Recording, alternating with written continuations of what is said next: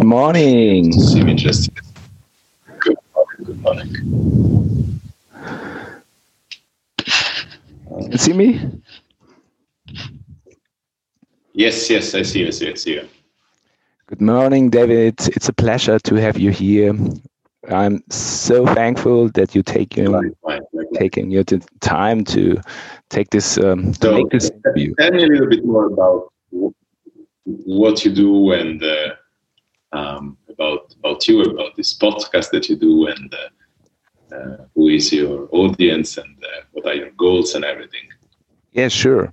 Um, so my name is Eric Flock, and I do um, spiritual coaching and healing. Uh, a couple of years, I started to recognize it. Um, yeah, when I five years ago, because I tried many different things in life uh, just to make money to be uh, fulfilled, and I I never ever had that uh, feeling that I was um, enlightened and uh, fulfilled.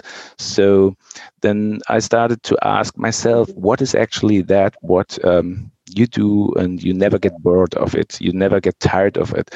And um, so I make a um, agenda and see okay you love to help people. You have a healing aura every time. When people uh, have bad experiences you can push them up rebalance them.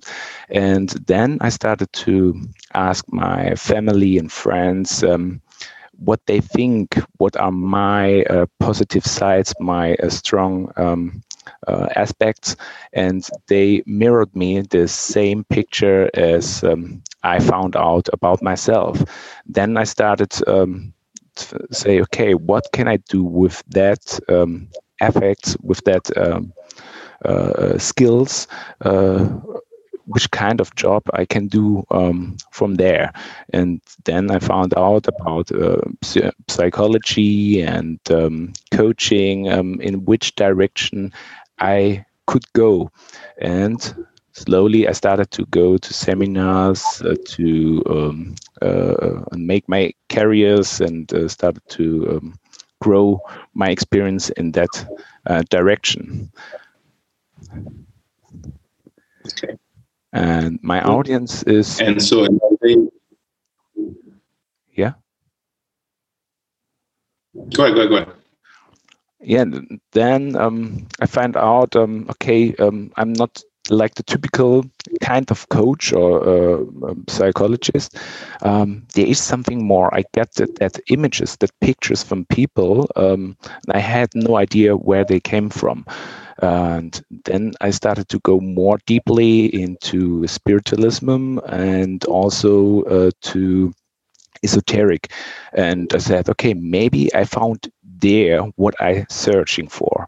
Um, unfortunately i had a really great experience when i um, learned uh, to read auras as a professional. So basically actually i mean um, i got some structure into my energetic uh, language and i said hey that's what i'm searching all way long. That pictures what I had when I see uh, humans, I see trees and humans, and I see the colors in the auras.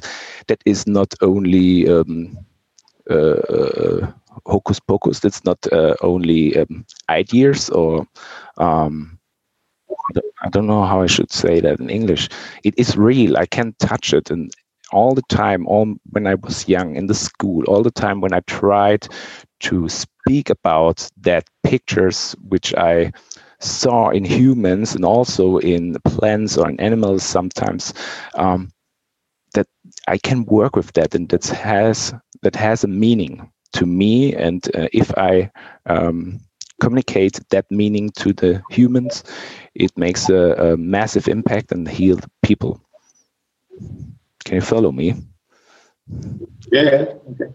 yeah And, and and so this podcast that you do, what you have is like a school, a podcast, and uh, and who is your audience? I mean, what what are they looking for, and uh, what's their sort of uh, don't know social status positioning? Uh, how do you position yourself in this in this uh, this thing? Yes. Uh, my audience is uh, mostly um, young people like me, which uh, thinking out of the box, which have that um, feelings, that connection to the energy um, field. They feel um, energy in her hands. They they they know they are different, but they don't know how to use it. Um, so they um, first want to know what is it and who else has it because usually if you uh, look at the television or in the internet first things what you found is nothing yeah which goes really deep inside the energy healing about frequencies about chi or the inner inner force. And um, those people which uh, listen my podcast um, at the beginning and try to understand which ways um, there are outside and which way is uh, probably one of mine or where's with which I, I resonate mostly because um, I believe it's all one. We have only um, different um, perspectives to understand and um, talk about that force and so we create different pictures in mind or uh, for our understanding to work with that kind of uh, yeah energy or with the life force itself so people that listen you uh, they are looking for information they are looking for what for for tools practices uh, and uh, and you give them informations and you give them some instruments to to sort of to become right. familiar with uh, with the right. Okay. Good job. All right. Well, thanks for uh, uh, making the picture a bit clearer uh, because I have a lot of people writing and uh, kind of like yes, yes, yes. I say let's do it, but I, I barely know what uh, what they do. So Uh, thanks for clarifying that. All right. So, um, what's the agenda? What do you want to do with me? So, first of all, um, I I'm really interested in your person, how you growing up, because if I look at you, what I found about you in the internet, um, it, it's just a small picture of that what uh, what you have really expire and uh, who you are. So I would be really interested um, how you growing up and how you come to this person that you are nowadays.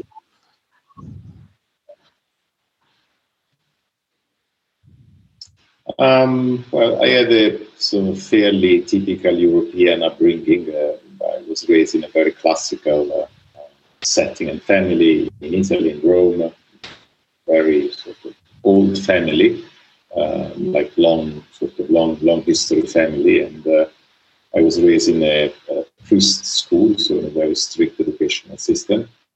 And um, so everything was very sort of normal, um, nothing really specific. Just that uh, since since I was very small, I had sort of recollection memories of you could say past lives and uh, and uh, and whatnot.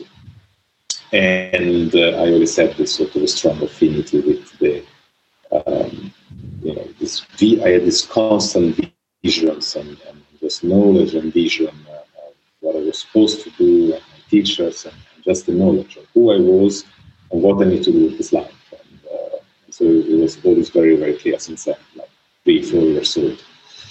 Um, and uh, and then uh, growing up, uh, you know, in a priest school, were church every day, and if not every day, but five days out of of, of most during the, the, prayers, would have these mystical experiences and, and so on, which were difficult for for for me to understand, and logically, especially for for people around me to understand because I was going to trance with them. Um, and that is it. So I mean, it's like you know, my background was really standard, but uh, I, I, just always had a clear knowledge and vision of, of what I had to do and clear uh, about that. and I just follow it. Simply, I choose to believe this this vision, this memory, and the strong mystical experiences, and uh, and then I started to follow them. And um, um, well, I mean, I also was to a certain extent uh, uh, lucky enough uh, to stumble upon and to and to meet since a very very very early age, about six years old.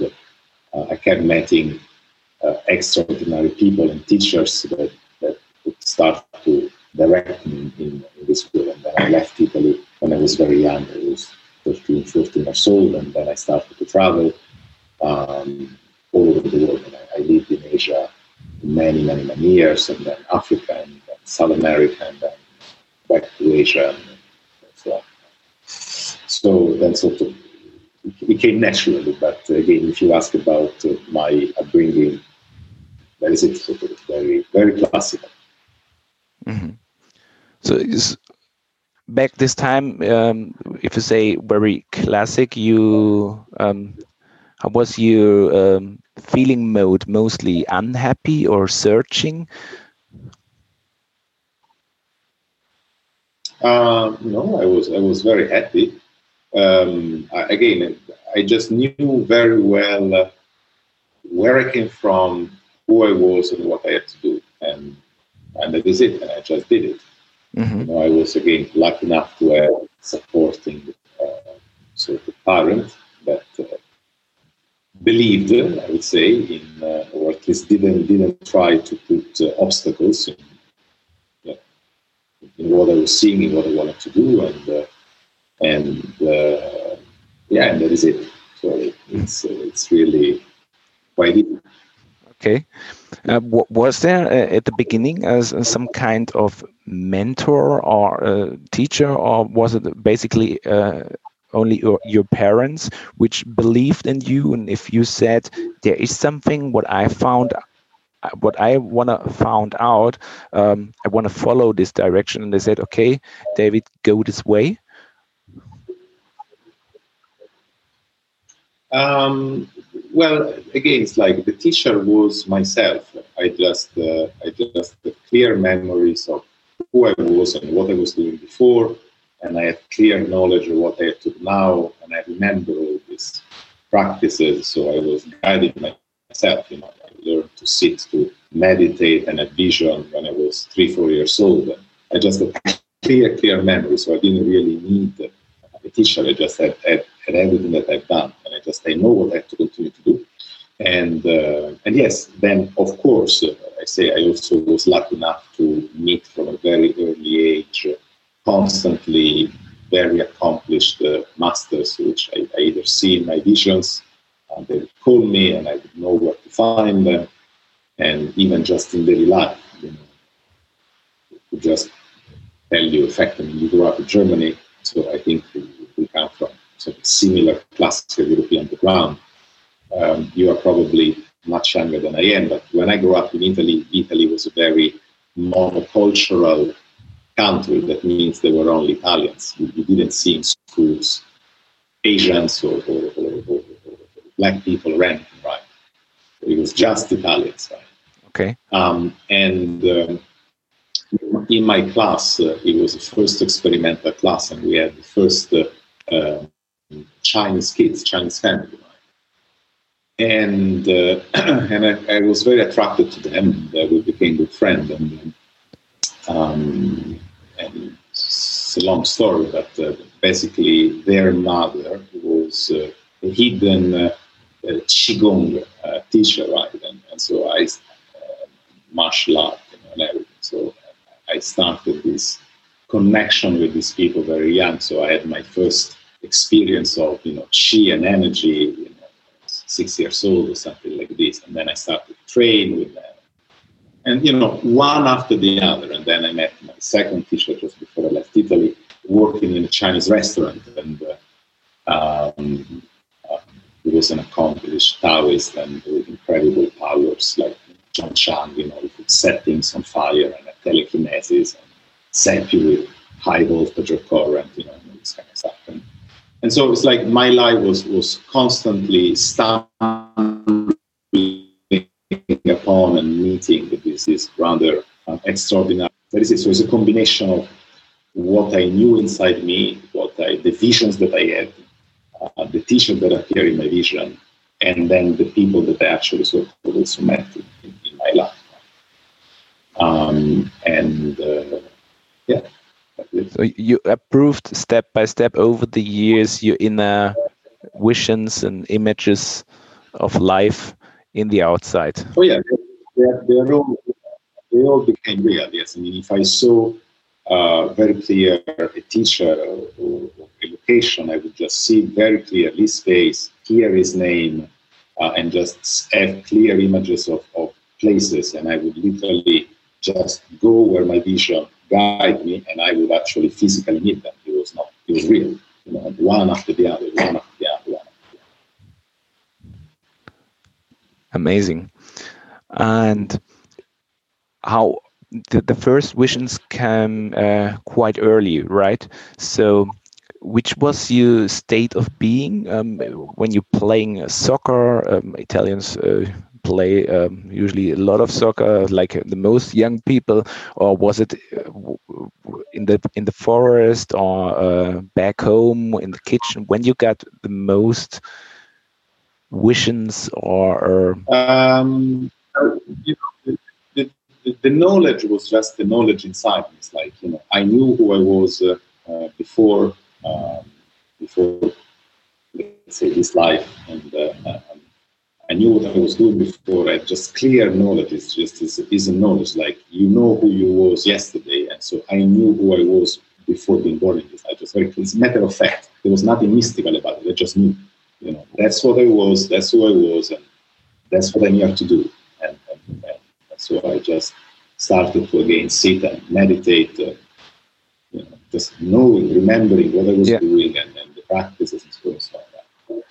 So and also remembering you know, sort of how I died and, the attempt the attempts that I was doing in this search for uh, this uh, path. And, uh, um, and the, the, the visions uh, they were occurring you know randomly. Sometimes I would just sit and meditate. I always had a strong call for nature, so I was spending a lot of time in nature. Um, I didn't like soccer. I still don't like soccer. I, I never played soccer in my life. Um, I always had a very strong pull to nature, and so I would, I would go to parks. And, and uh, thanks God, my, my, my parents were um, very supportive of that. And so I would spend a lot of time in nature. You know, most of the time, um, just being in nature was sort of my, where I would spend time and where I would be inspired and everything. And then um, I had this strong connection logically with natural phases. So full moons were very important to me, and and I always asked my, my I grew up with my grandmother. I didn't have a sort of a standard agreement with the father and mother, so I don't get my grandmother. And I would always ask her to bring me out in the night and sit in the moon, and I would do my rituals, and she would just you know look amused, right? But she would not disturb me rituals and sit and you know, do things with them, and then during storms. I would always sort of go out and dance during the storms, you know, and, uh, mm-hmm. and, and connect with the power of this lightning days. So it, again, it's um, there were many conditions and many settings, but uh, it was at home, of course, as a small child, but uh, it was in and and in church and in church. Every time that, that we were going to church to pray, these very powerful mystical experiences of uh, the presence of, of, of the divine uh, were very, was very real. Did you? Um, my my experience is that um, people which growing up with um, uh, strong um, impact of church. Um, they have a really good connection to angels um, because I, my interpretation from that is that what you get in the outside you use also for your inside um, pictures. Was it uh, same for you, or you had? I never, I never seen an angel in my life. All right. okay. So no, the experience of the divine, it's. Uh, is the presence of uh,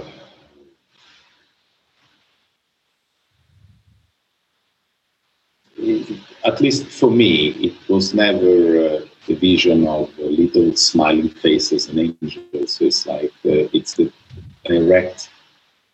You, at least I used to dissolve in like I used to dissolve into this light, into this voice, which is this, which I thought was, was the voice of God, and I didn't know where it came from. And I just lost, I lost completely sense of my body and, and who I was, and, and space and time disappeared, and you're just in the presence of this light.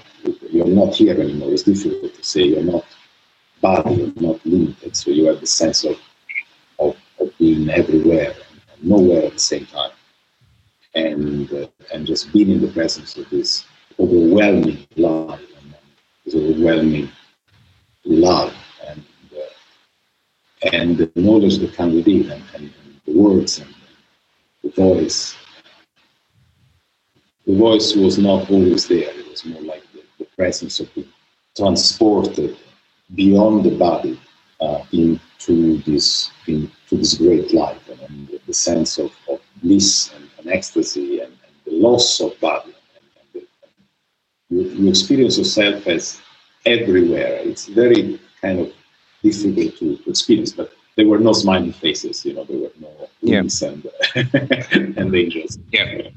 yeah. If you go to the um, some people call it. Sorry. And I know that experience. Yeah. If if you be everything and everywhere at the same time, but also nothing. Yeah. That's it's amazing. Um, when uh, was it the same? Um, I mean, wh what is your purpose today? Uh, do you give give yourself a purpose, or you're just saying, "I driving by that inner force of life and see what happens"? Like Eric write me on Instagram, and um, I give an interview, or you said, "Okay, I want to go a bit in that di direction and um, do that kind of." Um, work, writing books, uh, uh, creating movies like you have done?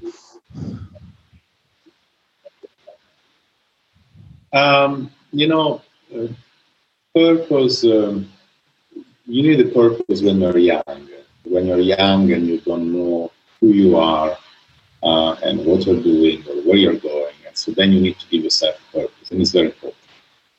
Um, once you have known yourself, once you've seen uh, and you have known yourself, then it's all the very idea of having a purpose, I don't know, makes no sense anymore. Um, you you just start to live, and uh, yes, and life unfolds according to your karma and, and needs and, uh, and, wishes that you know, might change day by day. But um, the course, the general drive, the general sense, it's, uh, it's uh, love, communion, uh, to a certain extent, a natural evolution and, and co-participation in life. Mm-hmm. Um, I never wanted to do a movie and uh, or anything. Those are just things that you know, they happen. You know, sort of somebody offer you something, and in that moment you say yes. You know, I could have said no, but I said yes. You know. Yeah. Okay. The same, you know, sort of like so I don't really have like a purpose of when. Um, I believe, I believe that uh, I may have a role to play, uh, which I probably only partly see and understand, but I may have a role to play, and uh, uh and I do play my part and, uh, and maybe um, make s- certain knowledge available to people um, might be part of the flow. So, yes, I'm keen to, to share this knowledge for sure, to, to, to make sure that this experience was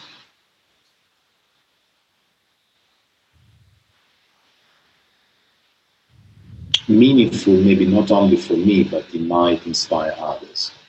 Although I also realize, and, and, and the more time passes, the more I realize that that that experience that was my life was only for me. Um, because nowadays people come and ask me, oh, you know, teach me or whatever, whatever what's the meaning of this, what's the meaning of that, and and uh, you know, it's not just about teaching a technique or, or, or something. It's a lifelong process. You say, okay, I can give you something, but it's going to take you 30 years to understand. And it's going to be your journey. So my journey was my journey, and it was for me because it was for my karma, for my need. Okay, you have a different karma, you have different needs. Um, but you know, if you can inspire someone, I'm happy. I'm happy to play that for, for sure. You inspire me. For thank you for that.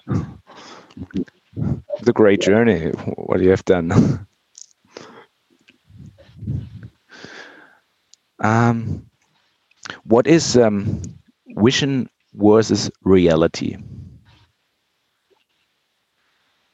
Sorry, what is it? Vision versus reality. We we have that inner knowledge that um, that visions. I believe everybody has that. Every every uh, life uh, kind uh, every animal for example have that visions. And what is that versus reality? Is there the ego which is um, fighting against that visions sometimes? Or um, because if i look at the world today um, i don't see that many uh, i don't believe that humans as a, a culture follow their visions sorry, you say wishes, the word wishes, to wish. No, vision, the vision. The vision, vision. Vision, yeah. To, to, be able to see the, the great right. vision. the yeah. Vision. Um, what do you mean? I mean, um, how um, how we create. Um, we have that vision. I think it's a, a true uh, uh, perspective of the future. And we but we not going all in that direction.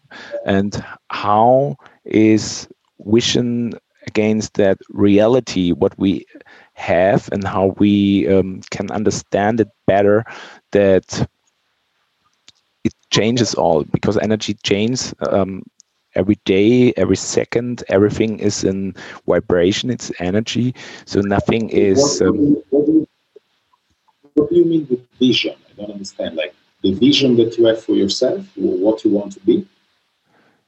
Yes, the vision for myself I have for me is great, but um, I believe everybody has a vision for himself.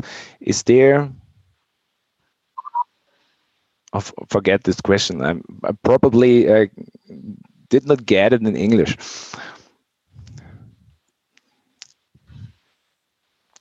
It's. Um, I, no, I, I, I think I, I, think I understand. I just want to make sure that mm. uh, that I understand. Look, uh, you know that uh, the guy who did the, for me this movie, uh, he's the guy that created The Secret yes. the law of attraction became so popular. Uh, his name is Drew Heriot, and uh, he co-created with Rhonda Byrne and Byron, whatever it's, it's her name, is And, uh, and since then, uh, there is this uh, obsession of people uh, that they need to have a vision for themselves, you know, for your future self, who you want to be. Um, And uh, I personally think that is uh, a great trap. Okay. It's one of those new age um, things that was created, but I think it is a great trap. In life, you only need to be yourself. that's the only thing you need to do. Okay. The only vision you should have is to be yourself. That is it. And because you are already yourself, there is nothing that you should do about it other than just being yourself. That's that would be my point. Everything else is a fantasy, it's a projection of uh, of, uh, of some unfulfilled desire. oh, I want to be this, and I, I have a vision of myself as that. It's a very American thing.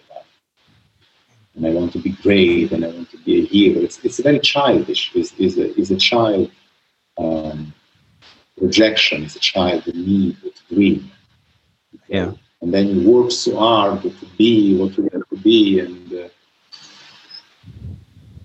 it's a fantasy. It's uh, I I can tell you that it's I don't know. I don't think there is a way to happiness or to peace or anything. It might be a way of ambition. Some people have a strong ambition. I want to be a millionaire or I want to be successful. And, and you know, you can live to, to try to fulfill that ambition to want to be.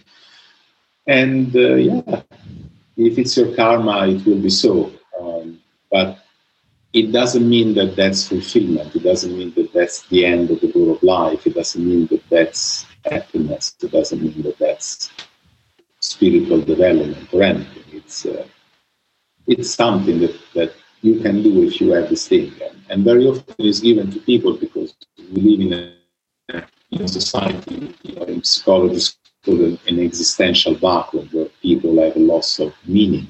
Uh, and so they live in the state of depression and, and so you need to give them something, a fantasy of the future, to, to escape from a reality which, which they cannot bear. And so it's easier to, oh, to, to visualize uh, how I want to be this amazing person tomorrow, or I will be because it's better than today. So again, I'm I understand what is it and this sense of having a vision for yourself and, and uh, and there is a purpose in it. There is a role uh, into it in, in, personal development. It's part of the psychological development of the individual. But uh, I also see it as uh, um, as a potentially a dangerous illusion and, and uh, chasing after something which it's not really you. It's a projection of what you think you should be or what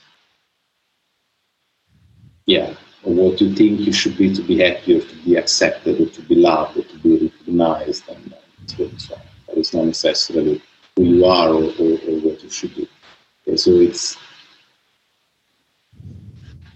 yeah, it's it's a double edge, and I think it's it's really very very personal. I, I just invite people always to be to be careful about about this projecting uh, the vision of who they should be or who they think they should be. Yeah because it's again it's a it's a malaise it's it's an escape from who you are now because you cannot bear you don't want to deal you cannot be who you are now where you are now because you are not happy okay mm-hmm. you are depressed or anything and so you escape oh, i will i will create better la, la, la.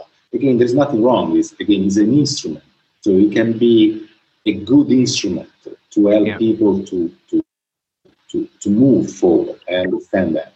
Um, but it has to really be well contextualized. Okay. Yeah, I understand. Thank you. So um, to to come in in the here to be me, what is um, what is your best uh, way to do that? And you still um, lost the connection to the now today? Or you say okay i'm almost uh, 365 days in the year close in me and um, aware of me and what happens around me. And what was a, a like a quick advice a perspective of myself or they're all very conceptual questions it's uh, you know it's so it's it's it's it's all conceptual question. It's not it's not important. Live your life. Find the practice that you like. Practice regularly, twice a day. Prayer, meditation, doesn't matter. Qigong, doesn't matter. Whatever is it that you like to do. Okay? It's not really important. Uh, but do it regularly, twice a day, at least 30, 40 minutes a day, 20, 30 minutes in the morning, 30, 40 minutes in the evening. So try to put one to two hours a day at least, every, every day for the next 10, 15, 20 years into a practice. Okay. That is it. That's the only thing that you need to do. Then live your life normally, naturally. Okay. Work, love, your relationship. In this process, gradually you grow and you understand. Because you cannot understand everything. Doesn't matter how much smart theories you tell for yourself to be in the now, to be myself, uh, la la la la la. It's just blah blah. It's not real. It's just nothing. Okay.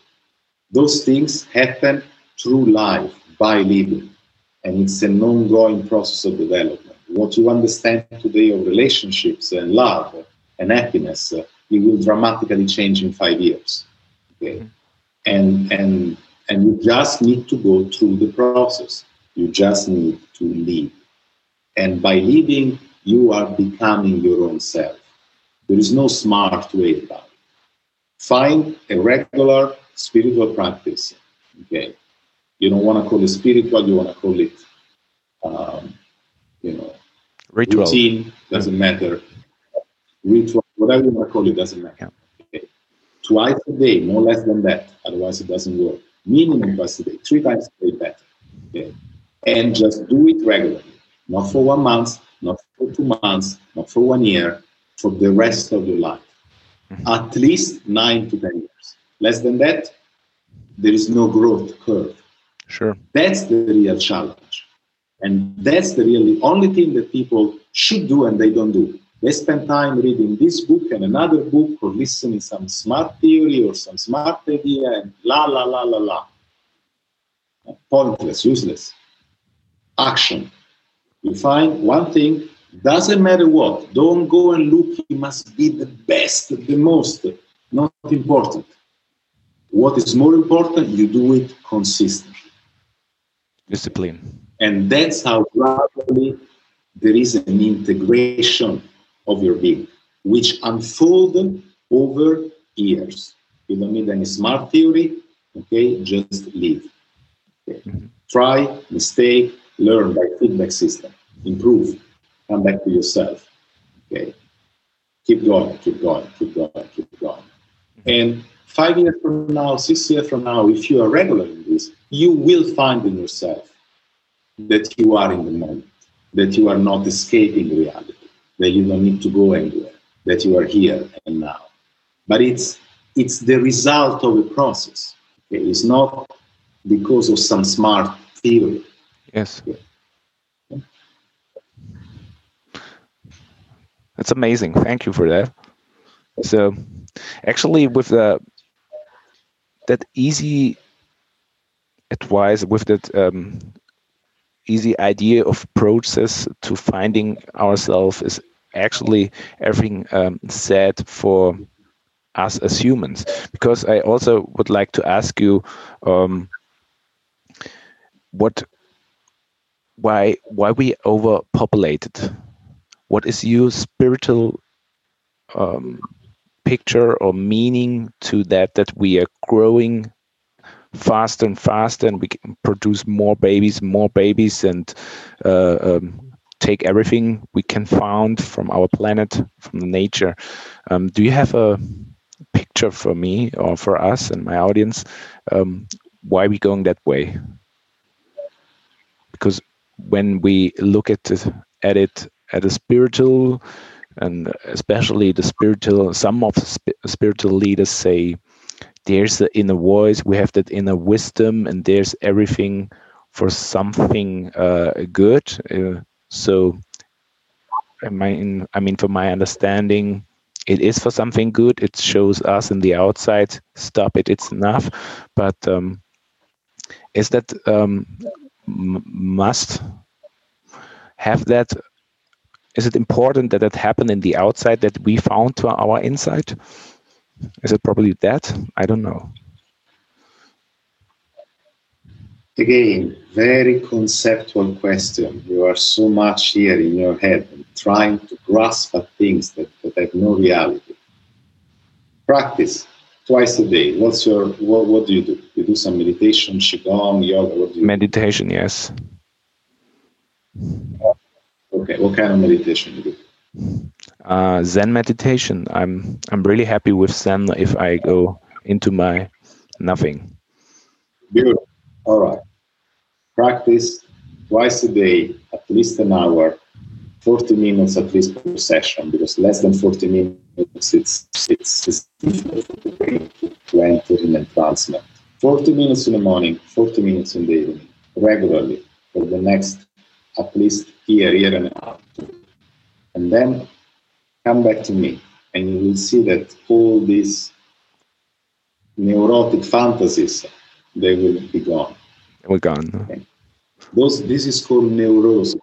Neurosis is a separation from reality. That's the clinical definition of neurosis. Yeah. A neurotic mind is separated from reality and we start to fly and all these things. Uh, why we multiply? Why we so many? Why this? Why this? Why this? Uh, doesn't Just matter. Do your practice, and you gradually all this. No, it doesn't. It doesn't mean that it doesn't matter. Mm-hmm. Uh, but now these things are just conceptual ghosts. There is nothing. Mm-hmm. And do your practice, and you will find the difference.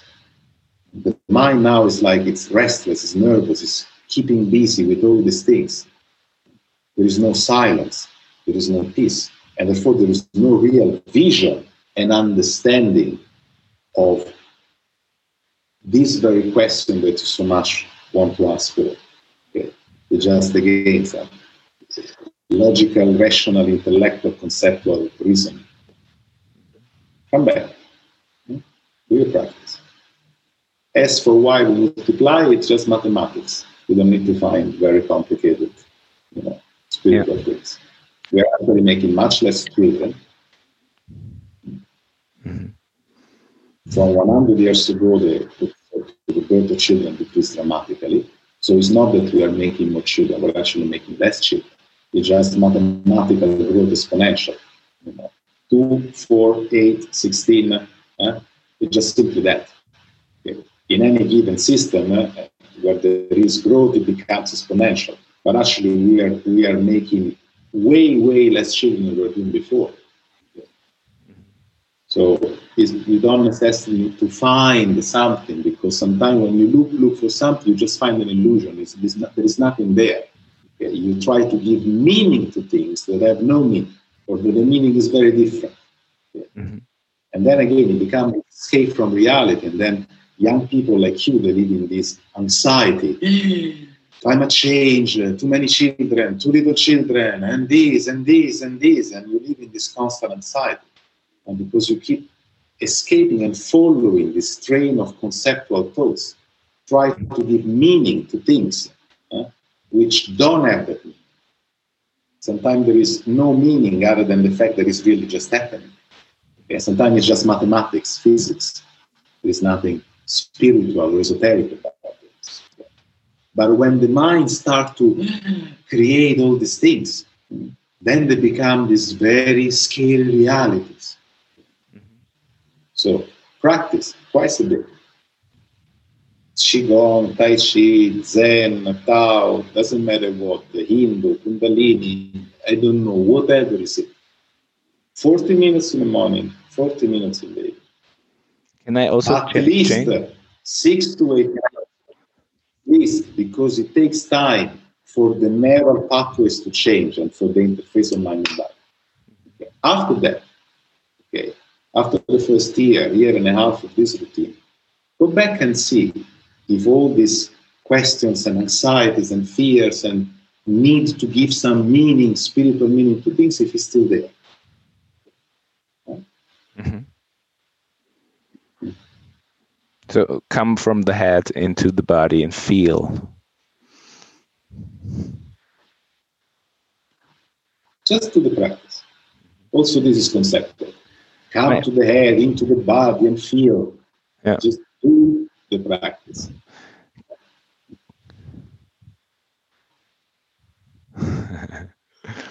Can I also uh, say um, I switched the practice once from meditation in the evening to uh, qigong uh, in the evening.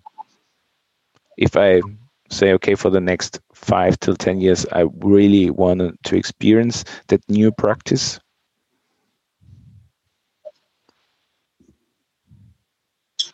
Again, it doesn't really matter what you do. It's the power is in the in the in the ritualized action that is repeated over and over. Okay. So you don't need the fancy new techniques. You don't need 10 different practices. Just need one. Not yoga in the morning, qigong in the evening, meditation the next day, or, or whatever. One thing. It doesn't matter. Pray. We come from a Christian background, okay, and I know that we have a very conflicted relationship with Christianity and the church and everything, but just pray. 20, 30 minutes of prayer Forget the church, forget, forget the dogma. Just find the beautiful, powerful prayer, okay, that inspire your heart. Okay. And just do that. 30 minutes in the morning, 30 minutes in the evening. Okay. Okay. That is it. You don't need more new things. It can be Qigong, doesn't matter. One position, two movements, one set of Tai Chi. Just do it. It can be yoga. Now yoga is very popular. Whatever. Okay, it's not important. Yeah, you said a really um, interesting thing with prayer. What um, is prayer? Because um, I my, my I told you when I write you on Instagram that I have a spiritual background also with Qigong, Tai Chi from my father, which is now he don't like it that I call him that like a shaman. He does a lot of uh, rituals from a, a North American uh, uh, native culture, and uh, he they they diff, they pray different. They pray. Um, as like for example um, i'm thankful for the rain in the future or tomorrow um, if i look back to my young um, ages from uh, the christians um, there was prayer in uh, in a condition from a perspective um, where I didn't have, and I said, "Oh, please, uh, let them let that hurts go, let that um, thing go, or um, help them and help them." It was like, um, you know what I mean. So they have different perspectives to pray. Um, is there one? It doesn't matter. No, that's just important that you do it regularly. Choose something that you like. You now do Zen, do Zen. A Native American, Christian, Sufi, Muslim, Hindu, mantra, Buddhist, doesn't matter. Okay. One way, another way, it's that irrelevant. Important that you you do it regularly mm-hmm. for enough time, every day over a long period of time. And gradually you will see the change and the transformation. Okay. And then you do this regularly and you try one weekend a month or every Sunday or, or three times, four times a year, do a full day retreat where instead you try to practice four times a day. Okay. And you take like a day of just silence. You just do that. Simple, or maybe you don't eat, okay, and you just practice, you switch off social media, Okay, and you just do that intense. Do it once a week, do it once a month, do it once every two months. Okay, so you have your regular practice, and then you have, you know, regularly, okay, few times a year or one time a month, find your own rhythm, okay, where you do it double. So not twice a day, but four times a day. Okay. Okay. That's it. That's what you need. Don't worry about this or that. Is that a similarity? And what you will naturally find what you like. You will naturally find what you like. Yeah. Thanks, yeah. Is that um it's probably uh, the big similar similarity to all that cultures that you have visited the past years similarity. What is the similarity in all these different cultures? No, um, this is the practice. Every day is the big similarity to all the cultures around this globe and uh, to all the cultures that you visit the last years? Um, well, if we speak about similarities in cultures, uh, that's that's a very big question. Um, if we speak about uh, um, in the context of what we are discussing now, in the sense of what is it that is common to all uh, spiritual traditions, it is this. It is the fact that you choose one practice and you repeat it over and over and over again, regularly, every day, several times a day for many years. That's the common thing. Doesn't matter which tradition. And, and people don't understand that, that that's the most important part.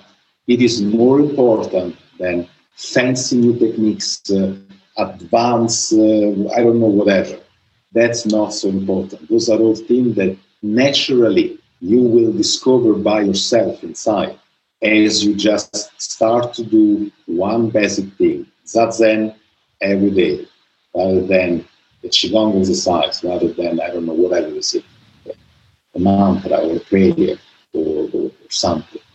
Okay. Any kind of Vipassana. Now it's very popular Vipassana. I can, for example, definitely recommend Vipassana. Okay. Now it's very popular, it's very easy. Uh, you can have Vipassana centers, I know in Germany, in Europe, where there are good, serious monks that visit from whatever is it, Myanmar or Burma or Thailand or whatever is it, I don't know, right? And you can go to have this 10 days silence retreat. Okay. Vipassana, I deeply encourage. Twice a day, morning and evening, and then once a month, or I don't know, once every two months, go for silent retreats. Three days, five days, 10 days, and just go deeper and deeper and deeper. That's the, one of the main instruments that the Buddha himself uh, used to wake up, to become enlightened. So why are you looking for more complicated things? It's there, it's simple, there is nothing wow, wow, wow, complicated, esoteric angels and spirits or anything, just practice. Okay, and that would be the main instrument of enlightenment that I would have. So it's good that you keep asking me. Actually, you see, and now you come up. Yeah. I can give a recommendation. Vipassana. Vipassana. Um, you do Vipassana um, by yourself to, till now? I or? did. Uh, I did um, many years of uh, ascesis, of retreats, uh, totally more than nine years, very, very serious. Mountains and jungles, and uh, so I did, I did that very, very intensely. Many, many months. But uh, you just in your daily life, in your normal life, important that you find these things and keep them regular. And you will see that that's the most difficult part. Yeah. Because the sabotage, there is always some excuse. I don't want, I'm busy, I cannot, I don't have time, I need to do something else. So the real spiritual practice is to fight and win this sabotage, this distraction. Okay. And just doesn't matter what, you stay to it. That's real spiritual practice. Stay to your commitment because it's a commitment to yourself. Mm-hmm. Got it. What you do? Um, personal question. Uh, every morning is meditation for you, or you do qigong? I, I enjoy my life. Sorry. Every day, I enjoy my life. Enjoy. Great. Well, nice practice. Yeah. Great, David. I enjoy practice. Just being happy uh, but it's you know it's high level. be, who you are. What is you really know who you are. Yeah, that's great. Yeah, is happiness uh, the key, the, the master key? In the beginning, it's like you know, it's like uh, you know, what's your name, Eric, and so you are repeating to yourself, "I am Eric, I'm Eric, I'm Eric," and one day you realize you know that you are Eric. Okay, So you don't need to repeat every day to yourself, I'm Eric, because you already know. So that is my practice. After many years mm-hmm. of you find yourself, you look for yourself. One day you find yourself. That's it.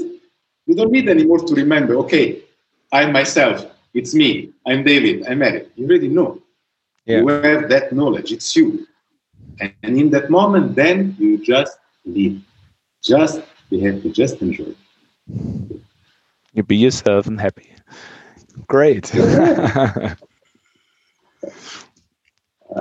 That's great. So I hope give you some inspiration and uh, a lot. Thank you. Practice. Important thing. The most important thing is practice. And uh, well, you know my Instagram. You can follow me. Uh, I also have some uh, courses online. People that want to start to do some serious practice. The courses are also available in English, uh, not in German, but mostly in English. And uh, of course, I can recommend to do this practice. It's very powerful. Um, but again, the key is that if you start them, then you just do them twice a day. Okay. Great. Welcome to try. And in six till ten years, I ride you again. Oh, hopefully, I see you live uh, yeah. before. Yeah. Good. You, Good. you have? Do you have Good any plans uh, if uh, um, the pandem pandemic uh, stuff is gone uh, to do retreats or seminars again? Uh, yes, uh, um, I'm actually thinking to have something possibly in Mexico, now in February, March, Miami. Uh, for Europe, probably in the summer. Mm, at the moment, I don't have really a date. It could be either uh, around Monaco, um, the Riviera area, uh, or and Portugal. But again, for, at the moment, it's just an idea of something toward the summer. Uh, if you if you keep in touch, uh, you know, with my site or Instagram, you know, they'll find some notification or something. Okay. Great. So the English site, the English site will, uh, is still not ready. Um, so it will be ready, I think, very soon. So for now, it's better the Instagram. Okay. Okay. Great. So thank you very much, David. It was a pleasure. I really appreciate it, um, and I hope I see you live next time. Soon enough. Thank you. Bye-bye. Bye.